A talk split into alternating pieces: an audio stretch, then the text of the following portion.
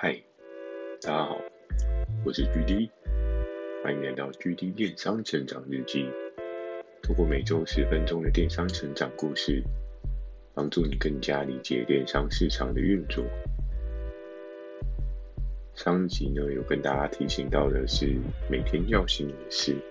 主要是跟大家分享人生的目标。那今天呢，接下来要讲到的下一个章节是全民公敌。讲到这个主题，不知道大家还有没有印象？在好几年前，美国有一部片就叫做《全民公敌》，我还记得主角好像是威尔史密斯。那如果大家还有印象，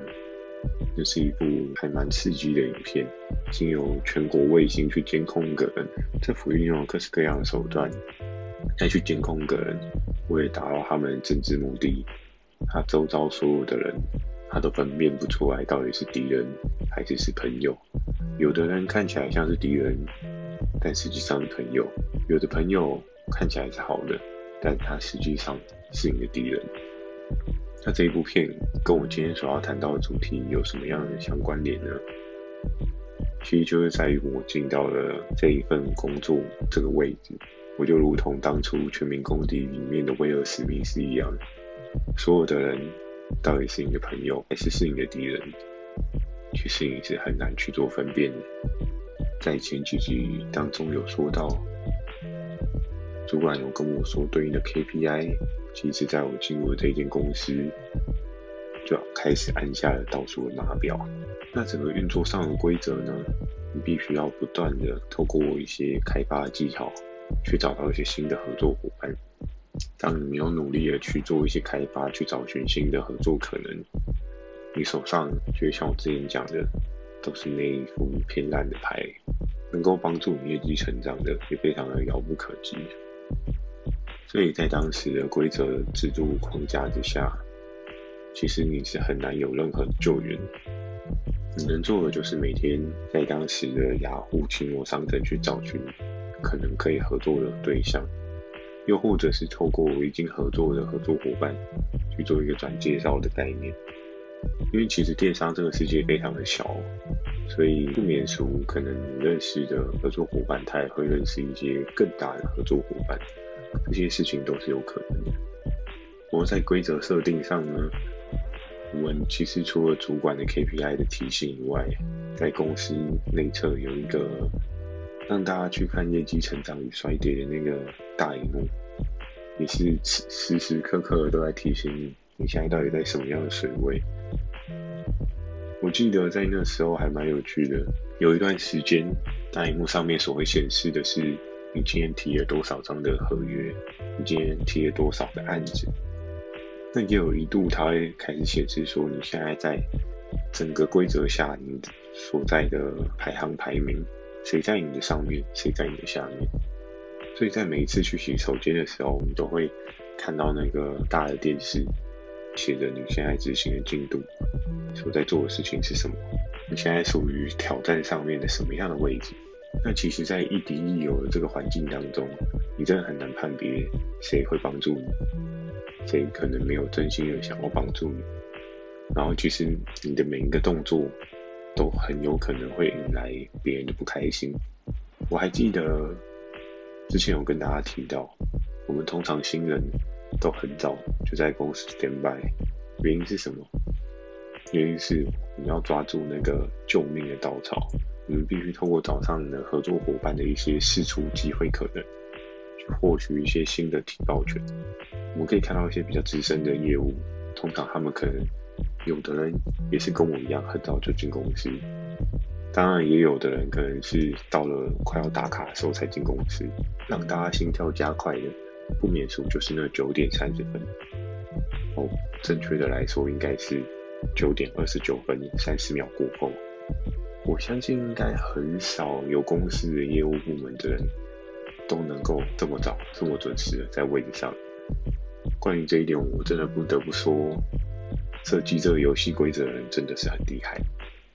其实想一想也还蛮好玩的，就是每天都会有抢客的那种兴奋感，当然你可能也会有很大的压力，很担心说自己合作伙伴是不是后面没有办法持续跟自己合作？那这件事情上面呢，相对资深业务跟当时我这个菜鸟，两个最大的分水岭就是，我想要挖到别人的宝藏，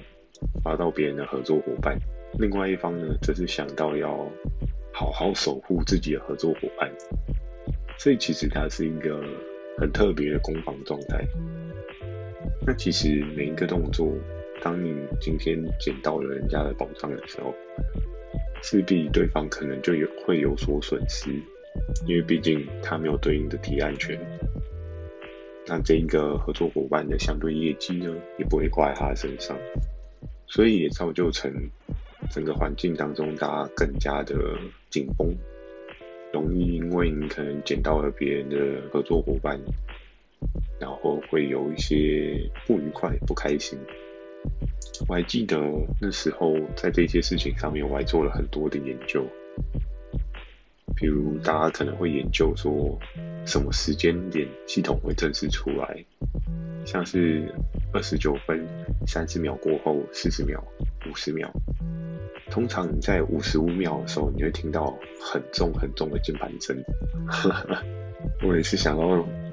那个声音、那个画面，真的是很有趣哦。你真的没有看过？有一群人可以在那个时间点疯狂疯狂的，可能按 F5 啊，还是用各式各样的方式去抓到自己想要的合作伙伴。这件事情其实真的是还蛮刺激的。然后我也做了很多的事情，比如说我会提前，为什么我会提前进公司？有个最主要的原因是我提前进公司，我都会先 review 一次我想要合作的合作伙伴在别人手上的状况。然后我会开一个列表，比如说今天九月二十七，那今天可能有哪一些合作伙伴，他的对应提报权是有可能被转移的，我就会把它放在那个列表里面。那在二十九分五十秒的时候，就会开组对应的那些视窗，疯狂的 F5，一直按，一直按，一直按，然后一直想办法，就是看能不能变成自己的合作伙伴这样。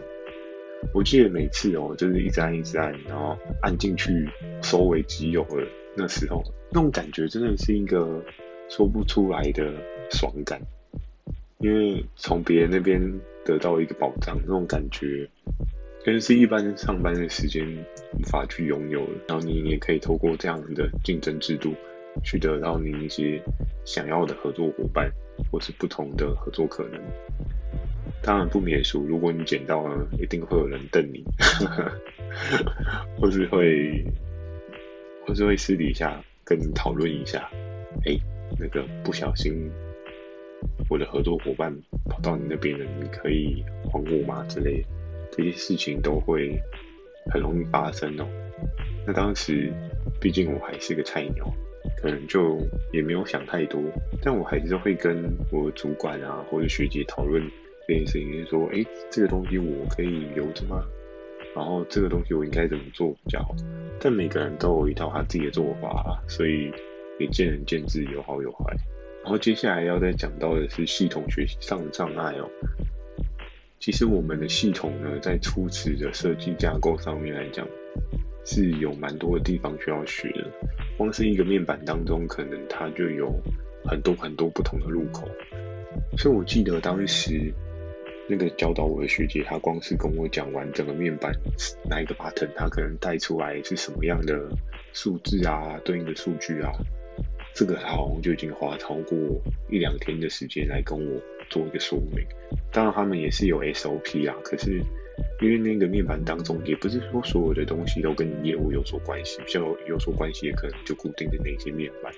但是当你知道那个 button 对应的 button，它可能代表的是对应的内容，然后你再融会贯通在你自己的生活运用上面，其实那会需要很长一段时间学习。是在这个学习的过程当中呢，我最常看的还是就是我自己到底什么东西卖得好这件事情。当然初始的一两个礼拜，我记得我好像也没有什么东西有开始卖。一开始可能都是几百块，或者是一两千块，跟人家那种一个档期可能十几二十万的那一些资深业务比起来，我实在还是弱了太多。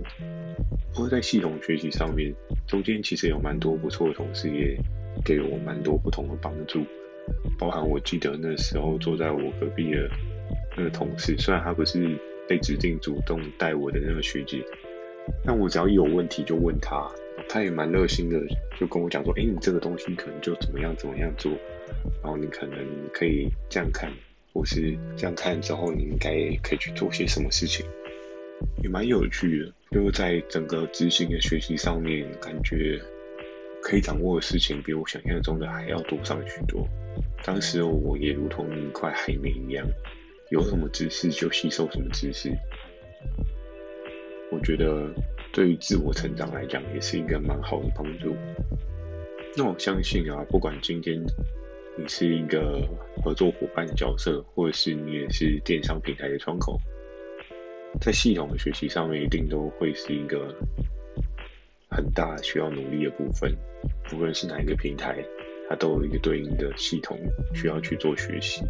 不过学习呢，也不用太过的担心，因为总有一天你会学会的，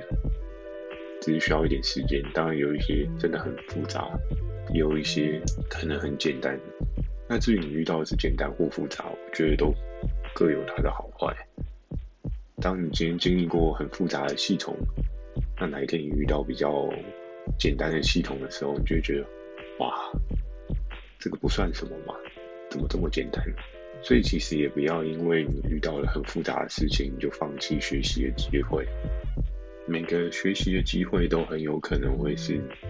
未来成功的养分。回到今天的主题，每天都如此的刺激，每天都跟威尔史密斯一样，有不一样的挑战。其实也能够渐渐养成自己在各式各样的挑战或是困难上面有更好的应对。所以当困难来临，也不要过于害怕，因为它总有一天会过去，你也能够得到你想要得到的技能。好，那今天的分享呢，就到这边。如果你喜欢今天的内容，也请麻烦帮我点个五颗星。有想要询问电商的相关问题，也欢迎大家寄信到描述栏的 mail，或是你可以在留言板留言给我也 OK。Firstory 也有推出新的语音留言功能，如果大家比较懒得打字的话，用语音留言功能说几句话反馈给我，也是一个不错的鼓励哦。我在 Facebook 跟 IG 也会不定期的分享一些电商小知识给大家，记得锁定每周二晚上十点的 GD 电商成长日记。祝大家有个美梦，大家晚安。